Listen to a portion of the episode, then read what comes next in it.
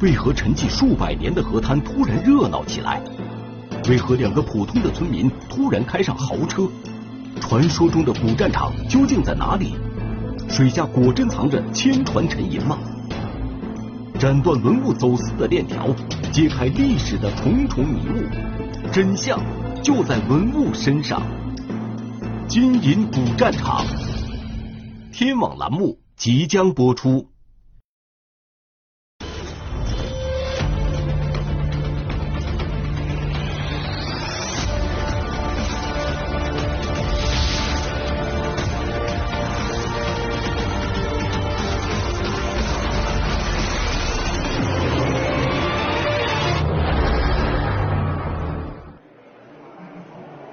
二零一八年六月二十六日，来自四川省梅州市的五百件精品文物亮相国家博物馆。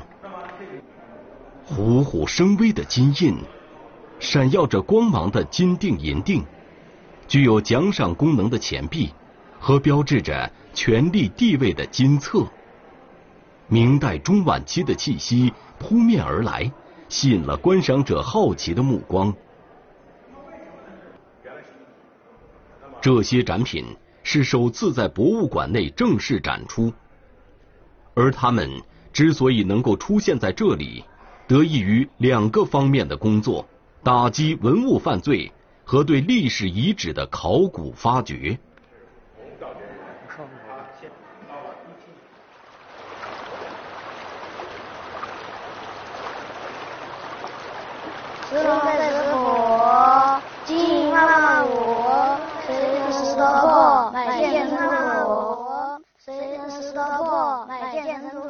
这是一首在四川彭山流传已久的歌谣，据说歌谣所唱与明朝末年张献忠的亲传沉银有关。神龙见首不见尾，龙头可以看到，龙尾你看不到，龙尾到那个地方，它就已经就是，呃，跟山体形成一片了。这地方是石龙，这个是石龙。我们朝前面走，嗯，这里就，这就是石虎啊。更令人惊奇的是，在石龙石虎的南边，不远处的草木间还掩映着一幅石刻：“石龙对石虎，金银翠山叟，中华宝藏兴，民族昭千古。”诗作者右长，据《彭山县志》记载，右长是徐元烈的号，而徐元烈则是民国年间。彭山县编制局的局长。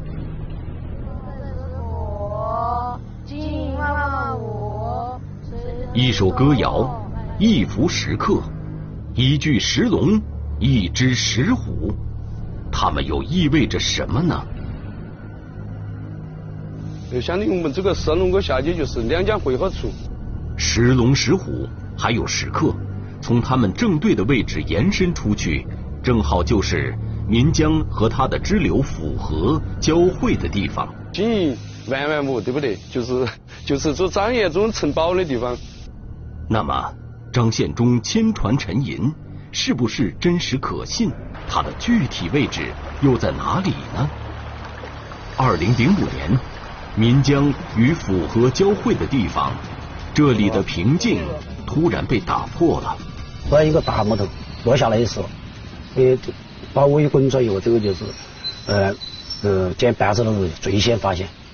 这个就是当时，嗯，就是出土那个银锭的时候，装装银锭的那个木桶。当年人们发现的是一根装有七枚银锭的木桶，而银锭是明末五十两重的官银，每块重约一千八百多克，也就是三斤多。银锭上的铭文是。大西梅州征完元年分半征粮银五十两一锭，经鉴定，七枚银锭属于珍贵文物。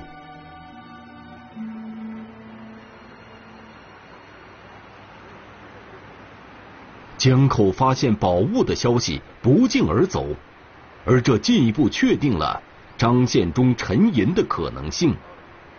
大致经过是这样：大概在一六四四年的时候。啊，张献忠，呃，之前呢，他主要是在这个长江中游地区，我们现在的湖北、湖南甚至达到了广西、广东的北部。一六四四年，他就顺江而上，啊，到了大概年下半年的时候，就占领了成都，打呃杀死了蜀王，占领了成都。这个时候呢，他就建立了这个大西政权。明朝末年，天下大乱，张献忠作为一支起义军的领导者，曾在成都建立了大西政权，年号大顺。第二年七月，建立政权的张献忠与明朝将领杨展在江口一带激战，最终兵败。当时在江口一战，张献忠战败之后，把这个船这些这个烧了之后，然后。就就沉下去了，是这样的。因为它是一个团队，一个船队，船队有人说几百艘船。二零零五年，人们在江口发现的银锭上赫然标有“大西征完元年”的字样，而大西正是张献忠建立的政权，这让飘忽不定的传说变成了真实的存在。闻风而动，江滩上。很快形成了一股挖掘和收购文物的风潮。有些厦门说捡都没捡到，还挨顿打一会就回来了。有些要抢你的。村民口中说的抢东西的人，是文物贩子带来的人，他们看到东西就会想办法弄走。就是问当地的农民有没有挖到宝物。有的话，他就现场就买走买走了。对此，当地公安机关和文物部门展开了严格治理，同时，文物部门积极申请成立保护区，最终，江边区域被确立为市级文物保护单位。此后，在公安和文物部门的劝说下，当地有很多村民都交出了捡到的文物。我们就。与文物部门的还有政府，这个出面开展一些宣传，给老百姓广而告之，不要就是要保护国家文物，不能随意这个呃这个捡的。但是，在平静了几年之后，二零一四年，彭山区公安分局接到多封举报信，江中盗挖文物的现象再次出现了。接到群众举报，就说晚上在某个时间段，从晚上可能就是十一点过到第二天三凌晨三四点钟，晚上，嗯，岷江河里面有很多船，并且都亮着灯。他有人负责开船，要船船不能动，对不对？嗯。还得还得有就是和下面联系联系的。嗯。那下一个人在下面最多能待四十分钟。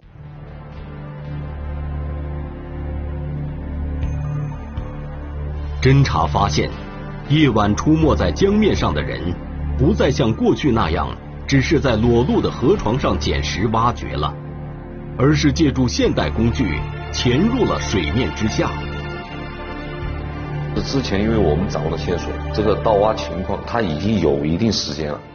然后很多重要文物都已经流失出去了，通过各种渠道流失出去了，需要很长时间的这种开展这种秘密侦查工作，找到这个文物从盗挖到最后流失出去的整个途径。特别是在这个案件侦破初期，也给部里面做了报告，也得到部里面的这个重视和支持，但是确实难度很大。民警面临的最大困难，就是明明知道有人在盗挖文物，却拿不到第一手的证据。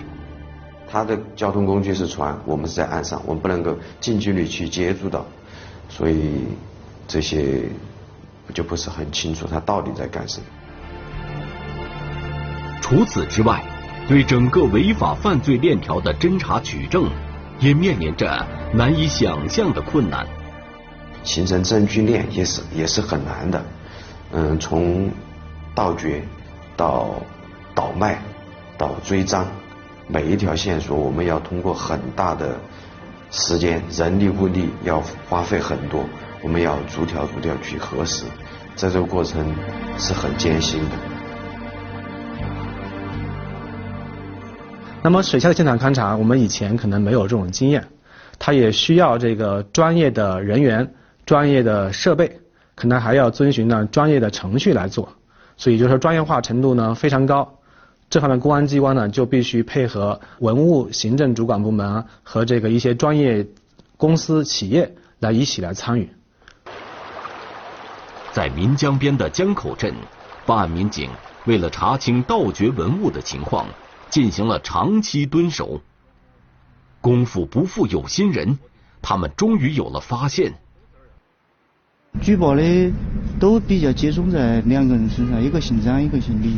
民警发现，在很短的时间内，张家和李家两个原本家境一般的农户，突然富裕了起来。突然之间开上了豪车，在城里面买上了别墅，感觉翻天覆地的一个人就变化了。账上就很有很多很多钱，几百万的几百万的流水是很正常的。警察又发现，张李二人的资金来源。居然是同一个姓于的女子。三个人的账面上都有都是几百万的流水，特别是于某的账上是涉及到上千万的流水。继续侦查，民警终于摸清了隐藏在余姓女子背后的人物，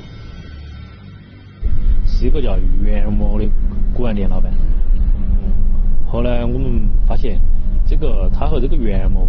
嗯，一起就耍朋友耍了很多年，同居很多年。民警发现，古玩店的老板袁某经常向成都寄送包裹，而收货的人也是一家古玩店的老板，此人姓周。发现就是每次就是他就是一寄东西，快递上就是相对应的一个地址的一个账户就会打来一笔钱，而且这这笔钱都是非常大的，多则几少则多则几十万，少则几万块钱。那么，老袁寄给周老板的会是什么物品呢？因为还案件还在侦查过程中，也不好直接的惊动犯罪嫌疑人。但是呢，我们又不想国家文物进一步的流失，所以说就对各个快递点进行了布控。我们现在，只要你再去寄包裹，我们就把这个包裹拦下来。果然，一周之后，古玩店寄出的一个包裹。出现在了物流站，不动声色的办案民警将他拦截了下来。从外表看不出什么稀奇，打开之后，警察在盒子里找到了一枚银色的钱币，上面写着“西王赏功”四个字。钱币的外面套着一个白色的橡皮圈，一看就是精心包装过的。这个“西王赏功”。啊，这个金币、银币啊，这个之前这个传世的数量非常少，而且它这个比较大，比较大，用的也是贵金属，金的和银的。这个钱现非常非常珍贵，因为这个明朝它的财政财政的问题，到了明朝晚期之后，它这个财政非常非常紧张啊，特别是当后金蒙古往南面打的时候，这当时说支九边嘛，那个钱都往袁崇焕了什么这些有名的人，他们都当时在北方花费了大量的这个。经费，所以当时国库的财政非常非常紧张。专家认为，在明朝政府财力异常紧张的情况下，作为起义军首领的张献忠，不仅能够用贵金属铸造如此精美的西王赏功，还用它们来奖赏有功之人，从另一个侧面印证了明代晚期的社会形态。因而，西王赏功。对于研究晚明历史，具有很高的参考价值。能够直接去佐证历史，或者是这个让我们从中能够看到这个历史的影子，啊，更凸显出它本身的一个价值。在警方成功拦截西王赏功的同时，民警也查清了文物犯罪人员的整体情况。通过袁某、于某身上记下的这个点，扩散了是扩散出去，发现了是这边有十二个盗挖团伙，这些货是通过他卖出去。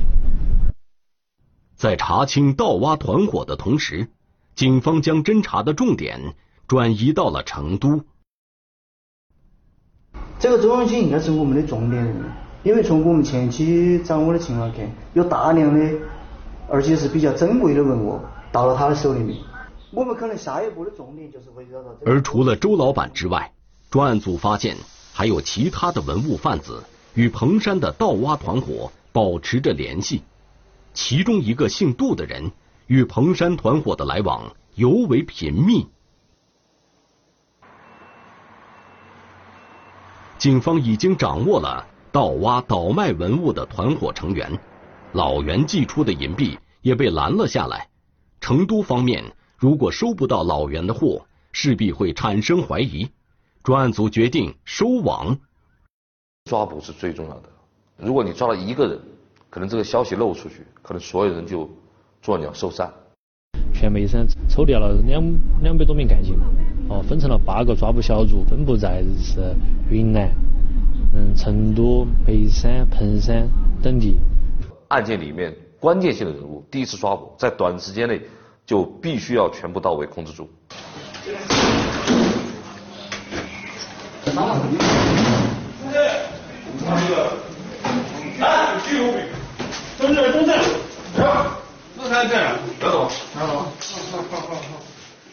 在云南被按在床上的人姓杜，成都古玩商人，他就是周老板之外老袁的另一个上线。他是。嗯，城山旗下一个中成都有个文物商店，他在那个成都有个文物圈子也出售这些东西。在云南抓获杜某的同时，警察对他开设在成都的古玩店进行了搜查。就这个。好。在哪儿的那个叫啥子？这应该是。这个是哪里寄过来的？我看下，把封面下。不晓得，我不晓得。店这样都都都不晓得。我操！店这东西我。给这一万五斤，差不多五十年十斤都有。随着杜某的落网，彭山的中间商人老袁也到案了。这些东西，所有东西全部拿，手机呢？没有。穿红色衣服的便是老袁的女朋友于女士。都是钱给了钱。钱我不管你那个，你打电话。空的。空的，那空的，杨东西还晓得啦。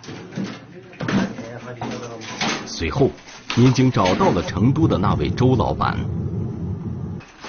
画面中开门的人就是周老板，这里是他用来存放货物的一家店铺，显然很久没人来过了。哪个打开？哪个没有放两个都要开。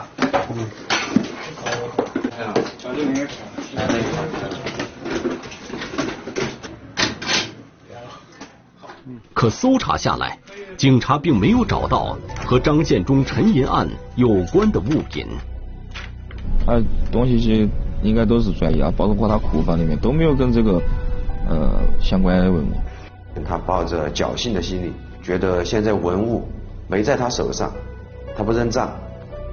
之后在审讯上，审讯难度也是比较大的。他营地就这样的，包括希望闪光，他也就这样的，没有没有区别。如果我们没有相关的这个证据来证实，这个营地可能是这个嫌疑人挖的，也可能是那个嫌疑人挖的，但最后对这个整个案件的起诉就很有问题，就存在很大的问题。我们当时还这个在全省选调了这个审讯专家。办案人手，同时也得到了这个国家文物局和这个省文物部门的这个大力支持。通过不懈努力，前后历时一年时间，警方掌握的参与盗挖倒卖江口文物的人全部到案。警方共收缴作案工具二百四十一件，冻结涉案资金一千余万元。查封房产十八处，收缴二十七枚西王赏功钱币和一些银锭。好，开门，三面开门。此后，彭山区政府动用一切力量，敦促仍然抱有侥幸心理的涉案人员投案自首。后期又有四十余人陆续到案，并再次收缴了一些珍贵文物。这一枚就是公安追缴的这个五十两的这个金锭哈，也非常珍贵，我们把它定为一级文物。为什么呢？因为你看这个金锭上面，除了这个这个金锭本身很大，它是这个整个五十两的，非常重。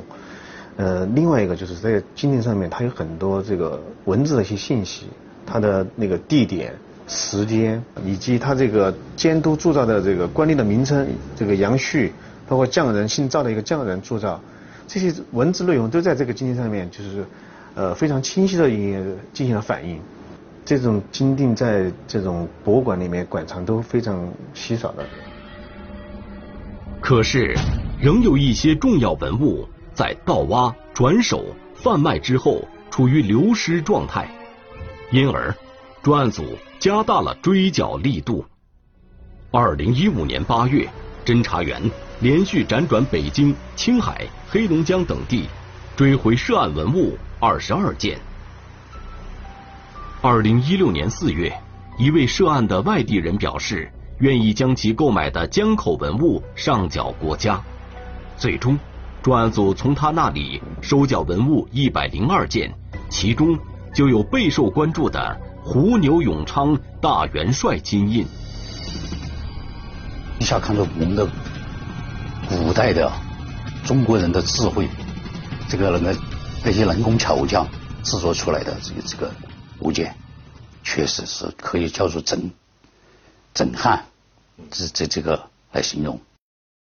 这是两部分组成的，哎，看这是它的九九叠传，不是，它的印印面了。永昌大元帅印，他几个字就是永昌大元帅印，永昌大元帅印，一共六斤多。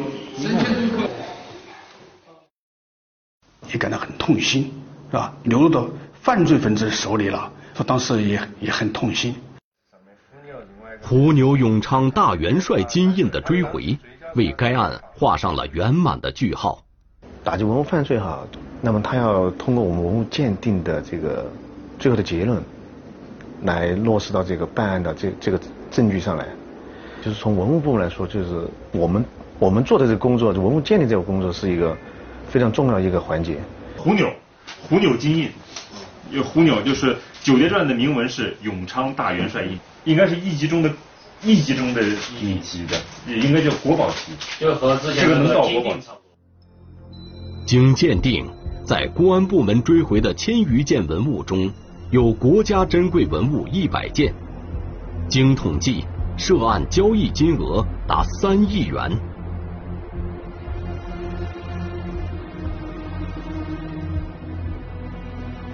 随着案件的破获，如何进一步加强对江口古战场遗址的保护，提上了议事日程。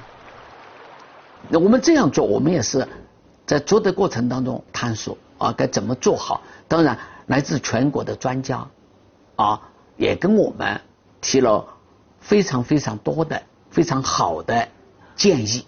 有了这个几年的准备，我们就开始。做比较大规模的，啊，叫正式的发掘。经过广泛研讨，二零一六年岁末，四川省文物考古研究院、国家文物局水下文化遗产保护中心、彭山区文物保护管理所组建联合考古队进驻江口镇，围堰筑堤，然后抽干江水。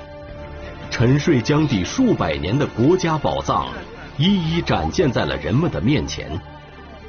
考古发掘的现场，如同一个巨大的宝库，基岩的沟槽里现出了各种各样的金器。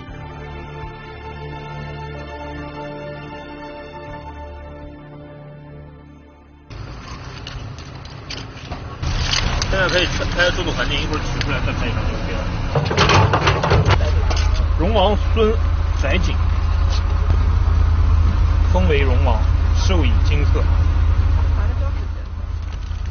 自二零一六年十二月二十六日进行首次考古以来，历经数次考古发掘，共发现文物四万两千多件。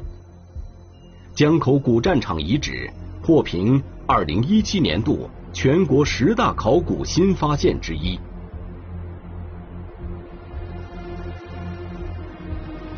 二零一八年六月二十六日，连同本案追回的部分文物，传说中的江口沉银，首次以真实的容颜展现在人们面前。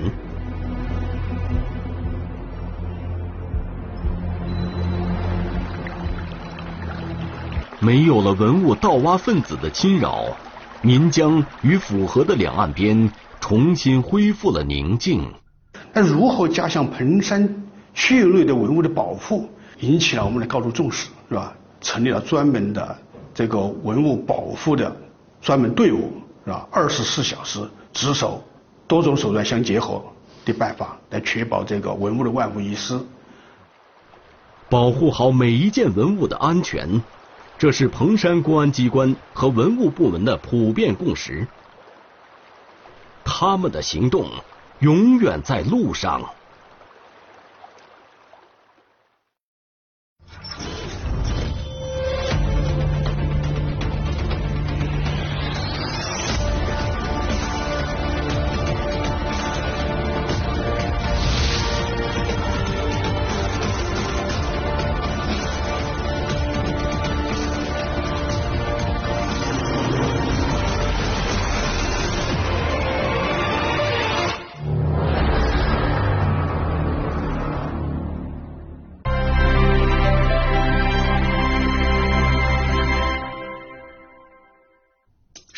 盗洞，破碎的文物，谁在觊觎国家宝藏？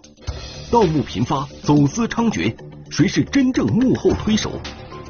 流失的文物需要抢救，地下的宝藏需要镇守，追踪溯源，殚精竭虑，让千年古歌重新发光，让珍贵铭文解读历史，抢救国宝。天网栏目近期播出。